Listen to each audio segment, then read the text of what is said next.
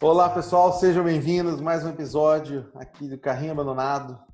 E hoje nós temos a presença de um grande amigo, um cara que eu admiro demais. A gente se aproximou muito aí nos últimos, eu falo anos, né? Parece que a gente já se conhece há tanto tempo assim. É um cara que, que a gente bateu muito, que é o Samuel Felício.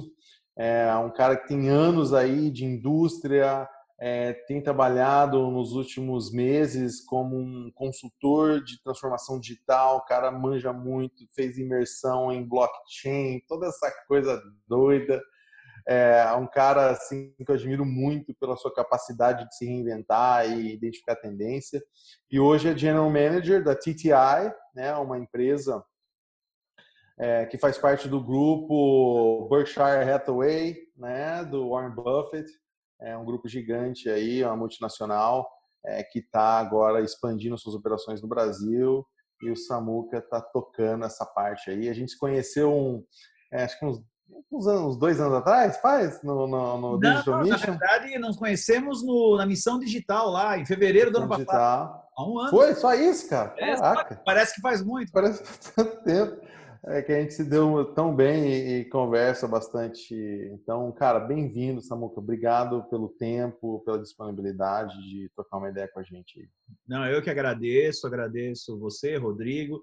Você sabe que eu, desde o momento que conheci, não só você, mas como conheci a, a Nação Digital, me tornei um fã e um apoiador incondicional do trabalho de vocês, porque eu sou testemunha é, é, da, da, maneira como vocês abordam o negócio, da maneira eficiente, inteligente, moderna que vocês abordam é, os negócios, os clientes, as propostas. Então, eu já me considerei um patriot desde o primeiro momento. Então, tô, tô dentro aí, estamos pronto. Vamos bater um papo aí para falar um pouquinho das coisas que eu acredito não vou dizer das coisas que eu sei, porque isso pode parecer um pouco pedante, né? Quem sabe muita coisa. Eu acho que o grande desafio desses nossos tempos é você saber o mínimo possível, né?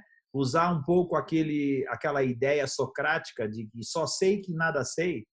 É, eu acho que isso é mais sábio hoje do que você tentar saber tudo, ou usando e parafraseando um pouco o Raul Seixas, que muitos aí gostam, é, uhum. ter aquela velha opinião formada sobre tudo. Às vezes a gente precisa ser meio que uma metamorfose ambulante. Precisamos estar sempre estar mudando, mudando, porque a, a, vida é dinâmica, a vida é movimento, né? E a gente tem que estar é. preparado para acompanhar as mudanças dela. É, não, perfeito, cara. Isso aí, valeu, obrigado, obrigado pelas palavras. E até esses dias você compartilhou um negócio na, acho que no LinkedIn que eu vi, eu falei, cara, é isso. Era um gráfico é, onde em um axis estava é, autoconfiança e no outro estava conhecimento, né? Então você começa, a tua autoconfiança vai lá em cima, aí você vai adquirindo conhecimento, ela vai lá embaixo, que você vê que você não sabe nada. Quanto mais você, você descobre, você vê que você não sabe porra nenhuma, vai lá embaixo a tua autoconfiança e depois ela começa a subir de novo conforme o teu conhecimento vai crescendo. É eu falei, nossa, cara, o cara matou pau nessa, nesse gráfico. Aqui. Não, mas você sabe que isso é, é, é, tão verdadeiro, isso, porque, na verdade, o, o tolo, a pessoa que, é, que não conhece nada, ela é muito confiante porque ela não tem, ela não está sujeita aos crivos e à crítica da razão. Então é o seguinte, é você perguntar para mim assim, sei lá, Samuel, você sabe muito de, de, de, pesca submarina? Eu não tenho a mínima ideia de como funciona a pesca submarina. Então eu tenho a liberdade de falar qualquer coisa que eu quiser, porque como eu não sei, eu não, não, eu não vou receber nenhum tipo de freio, de crivo por parte da razão, da parte mais cognitiva.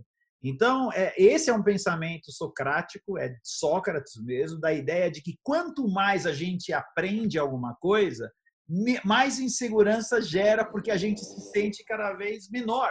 Porque essa é a realidade da vida. Se você olhar hoje é, a, a, a, questão do universo, se você é, é, hoje for estudar, muitos estudam aí, eu gosto muito de física quântica, começa a estudar um pouco mais isso, você só enxerga o quão pequeno nós somos diante de todo esse universo. Então a gente, eu, eu falava num outro live que eu participei essa semana, de que as duas qualidades que eu acho que os grandes empresários, executivos deverão exercer neste tempo agora, que nós estamos numa outra mudança de tempo, é, primeiro, uma qualidade da humildade, aquela humildade de você falar assim, cara, eu não sei tanto que eu achei que eu sabia, não. Eu preciso esvaziar meu copo para permitir uhum. que coisas novas possam enchê-lo, né? E ao mesmo é. tempo, a, a segunda é a coragem, porque esta mudança requer coragem. As pessoas, é, Rodrigo, todos nós somos assim. A gente acaba se protegendo nos nossos feitos, nos nossos sucessos, nas coisas boas que a gente já fez na vida profissional, na nossa carreira, tudo mais. E isso vai criando uma autoestima muito grande, né, em cada um de nós. E uhum. a gente começa a ter a ideia de que a gente tem pleno poder sobre tudo. Porque eu sei tudo, eu já passei por tudo, eu já vi tudo. E como eu falei, a vida é impermanente, a vida muda a todo momento. Ninguém em sã consciência 90 dias atrás a gente conversou, a gente estava até envolvidos juntos aí em um projeto e tudo mais, jamais alguém comentou dentro dos cenários de que a gente ia entrar numa pandemia mundial que ia praticamente travar o mundo. Isso 90 dias atrás. Então a vida é dinâmica. Então quando a gente reconhece essa, essa esse dinamismo, essa, essa mutação constante, isso faz com que a gente reconheça que a nossa confiança tem que ficar um pouquinho mais pé no chão a gente tem que ter uhum. humildade para poder ouvir, aprender coisas novas e coragem para mudar, porque tem que ter coragem. Você ter medo, medo é um, é, um, é um sentimento normal em qualquer ser humano. Todos nós temos medo. Mas, como dizia Mandela, os vencedores são aqueles que enfrentam os seus medos. Então, tem que ter coragem para mudar, tem que ter coragem para poder aceitar o novo a humildade de dar um passo atrás, falar não, de repente eu não sei, eu preciso aprender alguma coisa nova. É nesse caminho que nós estamos. Oh, perfeito, perfeito. Falou tudo. É uma, acho que é um, um, um chacoalhão, né, de que te força a pensar muito, né? Eu acho que durante esses momentos difíceis é, você é meio que obrigado a olhar para o que realmente importa, quais são as minhas prioridades, né? É, e também te dá a oportunidade de, se fortalecer, né? Aquela velha história da, da borboleta, né? Que precisa sair do casulo, precisa vencer aquela barreira, porque se ela não passar por aquilo, suas asas não são fortes bastante para voar.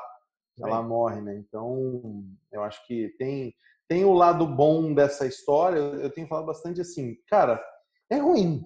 O que está acontecendo é ruim, é péssimo, é, é muito ruim.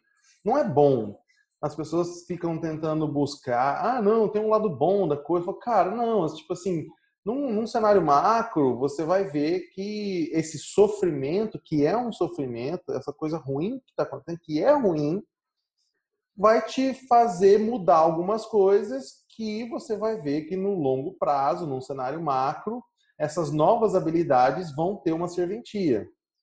Né? Não dá para falar que é bom. Não, que bom que isso aconteceu porque forçou as pessoas. Não, não é bom, é ruim. Na verdade, né? Rodrigo, aproveitando até esse seu gancho, eu falo o seguinte: a gente não tem que pensar, talvez, naquilo que seja bom. A gente tem que pensar naquilo que seja necessário.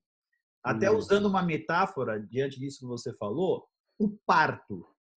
Ninguém pode, em sã consciência, dizer que o parto é alguma coisa boa o parto é uma coisa dolorosa. A gente, né, gênero masculino, cis, a gente não, não vai ter filho para saber, mas se conversarmos, nós somos pais, né, com as nossas esposas, nossa mãe, nossas irmãs, enfim, com as mulheres da nossa equipe, elas vão poder dizer para você o quão doloroso é o parto em si.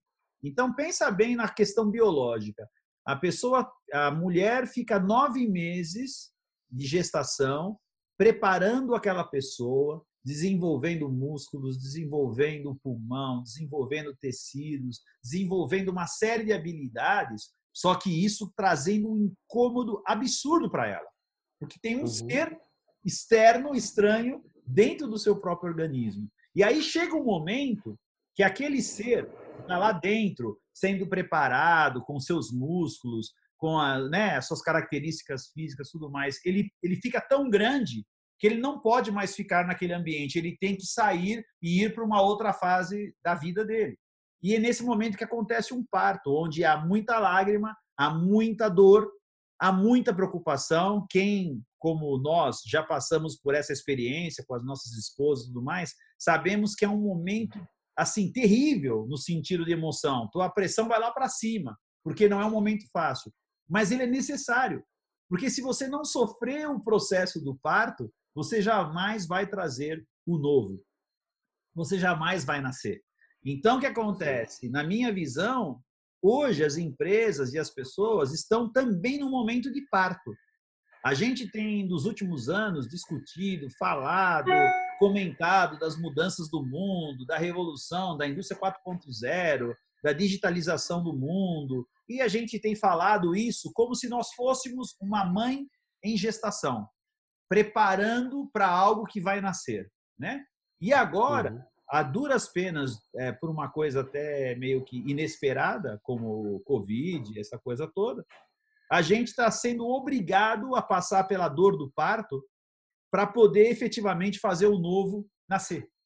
Entendeu? Então, eu acredito, e isso é minha visão, talvez um pouco otimista, mas assim, eu acho que haverá uma profunda é, é, reflexão e mudança na sociedade. Eu não sei se eu acredito ou se é a minha esperança, para colocar melhor, tá?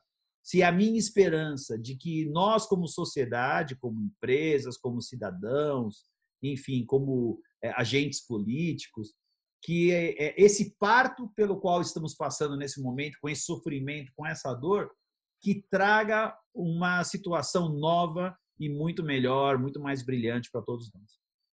Não, perfeito.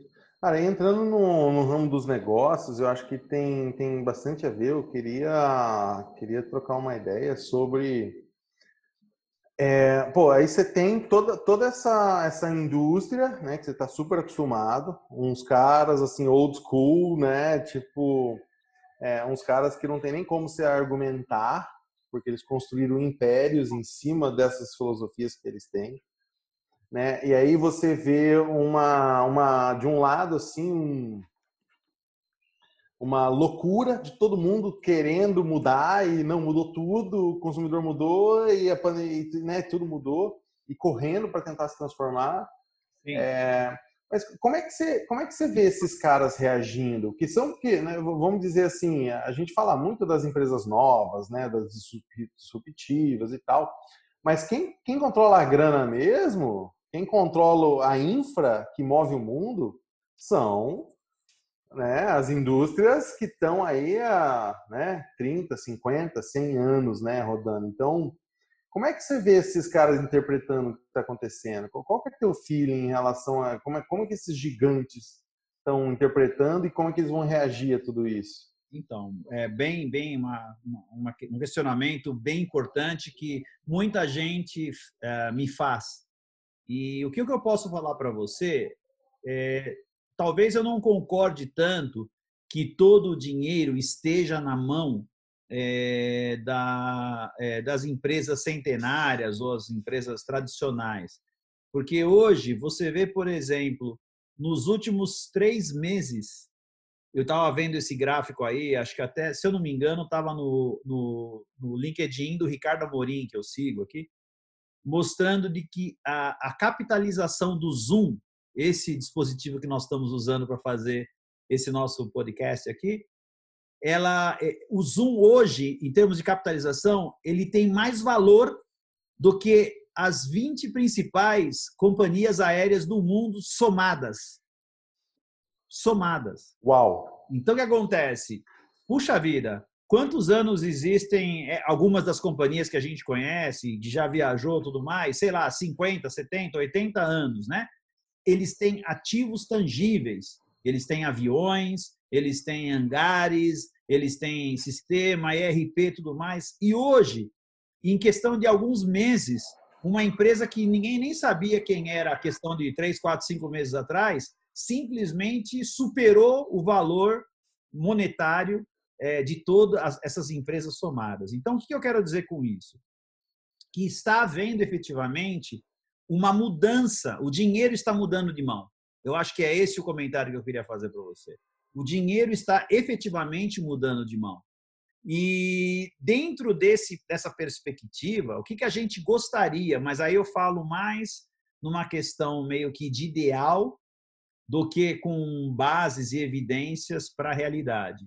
A gente gostaria que nessa mudança de mão que está acontecendo agora do dinheiro, essa distribuição da renda ela fosse um pouco mais equânime. Eu não estou dizendo igual, mas equânime.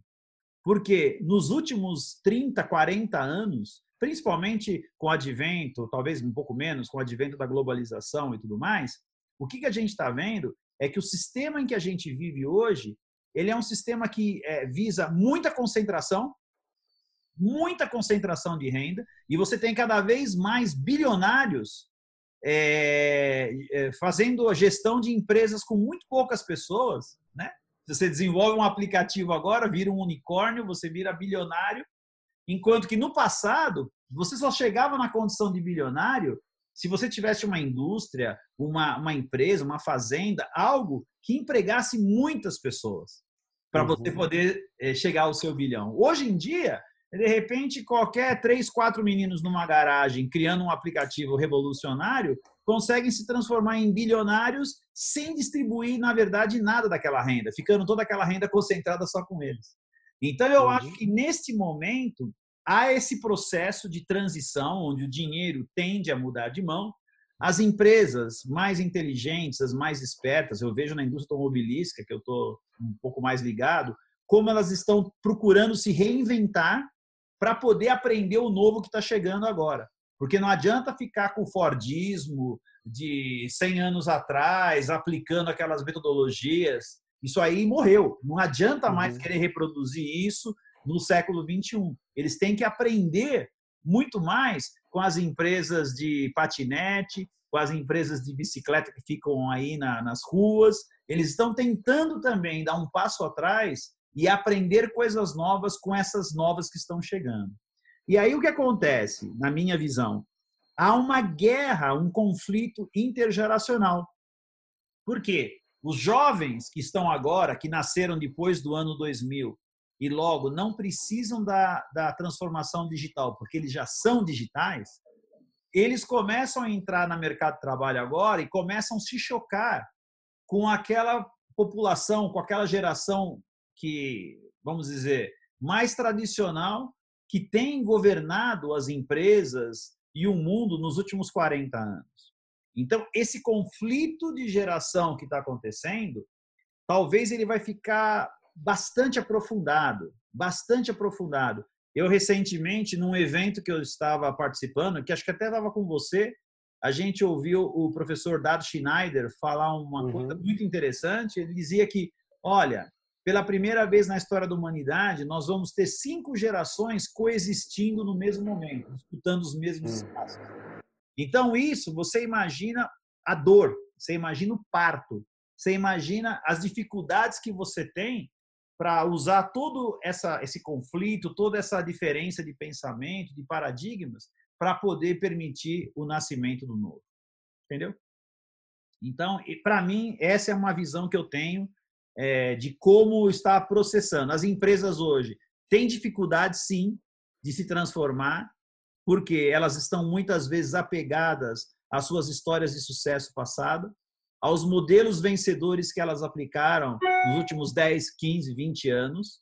E aí, para fazer uma mudança, é aquilo que eu comentei no princípio, precisa ter coragem. Primeiro, precisa ter a humildade de falar: eu não sei tudo, eu preciso aprender um pouco, e depois disso, eu tenho que ter coragem para fazer a mudança né? E, e, a gente percebe que só mesmo as empresas vencedoras, as empresas líderes, aquelas que realmente estão sempre inovando e têm uma imagem é, forte de inovação perante o público, são essas as empresas que é, efetivamente têm essa humildade e, ao mesmo tempo, essa coragem de mudar. Perfeito. Perfeito. E você acha que.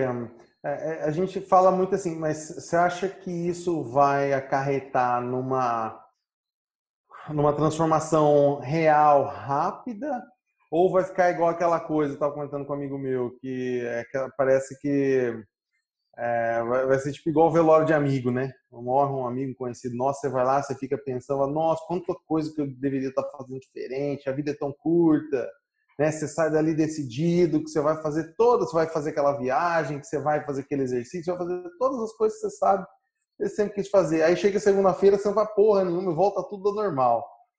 Será que será é, que vai? É uma das características, é, Rodrigo. Quem já ouviu algumas das palestras que eu dei, é que é, eu sempre falo isso, que uma das características nossas do ser humano é que o nosso comportamento ele é probabilístico, não é determinístico. Hum. Então nós não somos máquinas, né? Se você pegar o teu computador que você está usando agora e apertar a tecla é, liga desliga dele, em 100% das vezes que você vai apertar, ela vai ligar ou desligar, porque ela está programada para isso. E isso é determinado já na hora que o engenheiro programou o teclado do teclado não vai mudar nunca. Você pode ficar apertando é, um milhão de vezes, vai acontecer sempre a mesma coisa. Porém, no comportamento humano, ele não é determinístico, ele é probabilístico. Há uma probabilidade sempre, porque as pessoas não são máquinas. Eles, a gente ainda acredita que temos o livre arbítrio. Então, as pessoas poderão sempre aceitar ou não aceitar qualquer coisa, por mais provável que seja. Isso é uhum. é uma coisa que está aí para as pessoas. Então, o que, que eu, eu vou dizer para você? A história da humanidade mostra que muitas vezes a gente mira num alvo, é, atira no outro e acaba acertando outra coisa, totalmente diferente. Então, é, fica, fica muito difícil para mim ou para qualquer pessoa determinar como vai ser o futuro.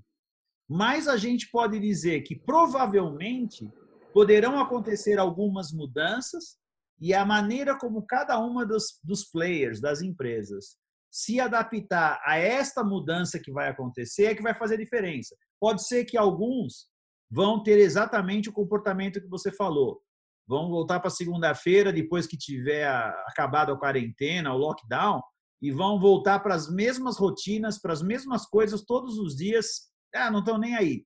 Mas uma parte ou outra das pessoas talvez vão tentar é, aproveitar um pouco os ventos da mudança e vão tentar implantar novas ideias, novas maneiras de fazer o negócio, novas maneiras de vender, novas maneiras de comprar, novas maneiras de se relacionar com seus clientes. Então, como eu te falei, o, relacion...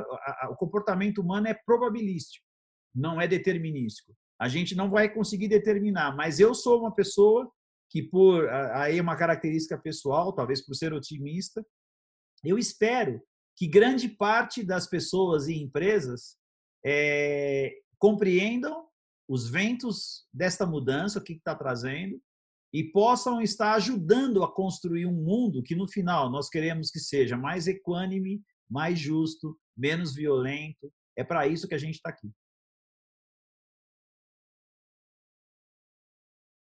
Perfeito, perfeito. Ah, bom demais. Eu acho que assim agora é, é, dado a todos nós a oportunidade de, de assumir o controle, né? E não ficar à mercê, né? Pegar e, igual você falou, ter coragem de agir, né? Coragem de, de ser aquilo que a gente deseja ver no mundo. Com né? certeza. Já... Na verdade, olha só que coisa engraçada. Eu estava agora há pouco numa outra live com é, umas pessoas que faziam parte da minha equipe numa outra empresa que eu trabalhei, tínhamos 12 pessoas ali é, se reencontrando no mundo virtual, batendo um papo, e foi uma coisa bastante legal. E o que, que eu estava conversando com eles? A necessidade que nós temos agora de desenvolver novos skills, novas habilidades. Ah, não adianta agora, é, nesse mundo, pelo menos pelos próximos meses, talvez pelos próximos anos, nós não voltaremos há pouca chance de que voltemos às mesmas situações que nós tínhamos antes do coronavírus. Então, aquela coisa de que eu preciso visitar o cliente, eu preciso fazer cinco visitas por dia para poder falar com o cliente, fazer uma reunião, levar o cliente para almoçar. É, basicamente, quem é de vendas conhece bem é, a dinâmica dessa situação. Ah, e aí, no passado, você precisaria que o vendedor fosse uma pessoa que soubesse se relacionar bem, conversar bem, falar, fosse uma pessoa carismática, para poder trazer o cliente, para levar o cliente para almoçar, para poder realmente uhum. encantar, entregar e tudo mais. Ao longo do tempo, esse perfil foi mudando, foi mudando, foi mudando, foi mudando, foi, foi acontecendo uma profissionalização da função do vendedor. E hoje, talvez as habilidades mais requeridas sejam habilidade de falar no vídeo, habilidade de fazer uhum. podcast, habilidade de criar Zoom com 300, 400 pessoas dentro de uma live e você fazer um speech, uma apresentação técnica da sua empresa. Então, o que acontece? Uhum. A função analítica subiu muito. Então, aquele vendedor, aquele homem de negócios, que antigamente fazia tudo na base do feeling, na base do, ah, do insight, ah, eu tenho meu insight, eu acho. De repente, agora, ele vai ficar um pouco de lado. Porque nós vamos cada vez mais migrar para uma profissionalização e de uma busca constante, incessante, pela eficiência máxima de tudo. De tudo. Uhum. Então, se você vai fazer, você não faz cinco calls. Um dos, dos meus amigos que estavam nesse, nesse meeting agora, que era parte da minha equipe, ele estava comentando: Puxa vida, hoje, se você bobear, eu estou fazendo de 12 a 14 calls por dia, trabalhando de home office. O que era impossível quando eu trabalhava de maneira tradicional. Por quê? Porque você tem tempo de deslocamento, você tem trânsito, uhum. né? você tem o cafezinho, você tem a. Pô, teve uma greve aqui, parou a rua, é, vamos ter que atrasar. Agora não tem mais atraso. Por quê? O cara trabalha, começa às 7 horas da manhã, 8 horas da manhã, vai até 8, 9 horas da noite direto, participando Sim. de um sem número de video calls, de reuniões, de phone calls. Então, isso tudo é, é um alerta, né? Eu estou dizendo, para mostrar que nós temos que aprender a reaprender. Né? É nós temos que começar a mudar um pouco. É doloroso? É, é um parto. É um parto. Mas se você não passar pela dor do parto, você jamais vai trazer o novo. Então, assim, agora é hora de ficar atento, né? A relacionamento sempre vai ser importante. Nós somos seres relacionais. Nós precisamos de relacionamento, de contato humano. Isso é muito importante. Mas nós vamos ter que ressignificar isso dentro de uma, dentro de uma perspectiva nova, onde a gente tem outras ferramentas, tem as mídias sociais, onde você pode fazer o social selling, né, através uhum. de LinkedIn, através do Facebook, através do Twitter, através do YouTube. Você tem ferramentas que permitem isso. Você tem essas ferramentas de, de, de, de fazer encontros virtuais, o Zoom, você tem o, o, o, Google Meet, que também agora, o Facebook acabou de criar também salas é, temáticas para você também entrar, para você participar e discutir. Então é o seguinte, é o novo que está chegando. Uhum. E aqueles que entenderem, fizerem essa leitura e mais rápido se adaptarem a ele, talvez sejam as empresas que vão ser as novas vencedoras do futuro. Por isso que eu falei que o dinheiro está mudando de mão. Sim. Pô, perfeito, que excelente. Nossa, acho que bastante, bastante ideia aí para a gente pensar. É, obrigado, obrigado demais pela contribuição, pelo tempo. É, acho que a galera tem que matutar bastante aí. E, é isso aí, cara. Deus te abençoe. Cada vez mais sucesso aí na TTI e tamo junto. Não, eu que agradeço a oportunidade. Para mim é sempre um prazer compartilhar, não daquilo que eu sei, mas compartilhar um pouco daquilo que eu vivi, daquilo que eu tenho de experiência, para que a gente possa trocar juntos e saírem ideias novas, inovadoras, disruptivas, essa coisa toda. Então, eu agradeço muito. É, eu, eu entendo mais do que qualquer um o que significa a transformação digital, porque fui um profissional formado nas escolas de pensamento do século XX, né, dentro da, da indústria uhum. do século XX. Trabalhei minha vida inteira, nos últimos 40 anos, dentro de empresas da área de manufacturing, B2B. Então, eu entendi claramente como esse mundo que nós estamos vivendo, ele foi formado na segunda metade do século passado, né? E aí, com essa jornada do digital que eu tive que fazer, com esse processo de imersão que você colocou na abertura que eu passei, a gente passa por esse corredor e aí começa a entender as dores daquilo que você tem que começar a aprender, daquilo que você tem que desaprender. Então, assim, como experiência pessoal da minha própria vida, eu posso dizer, eu tive que ter muita humildade para poder desaprender algumas coisas que eu dava por verdades absolutas, né? E coragem Uhum. de poder fazer essa mudança, fazer essa jornada. E eu posso falar para você que até agora ela tem sido extremamente proveitosa e eu, é uma coisa que eu fico muito feliz de participar. Então, por favor, é, fico à vontade aí para colaborar, para ajudar, a gente fazer outros bate-papos, discutindo outros temas aí que sejam relevantes também. E só tenho a agradecer você por essa oportunidade. Tá bom? Opa, é isso aí. Tamo junto. Em frente. Valeu. Valeu. Um abraço.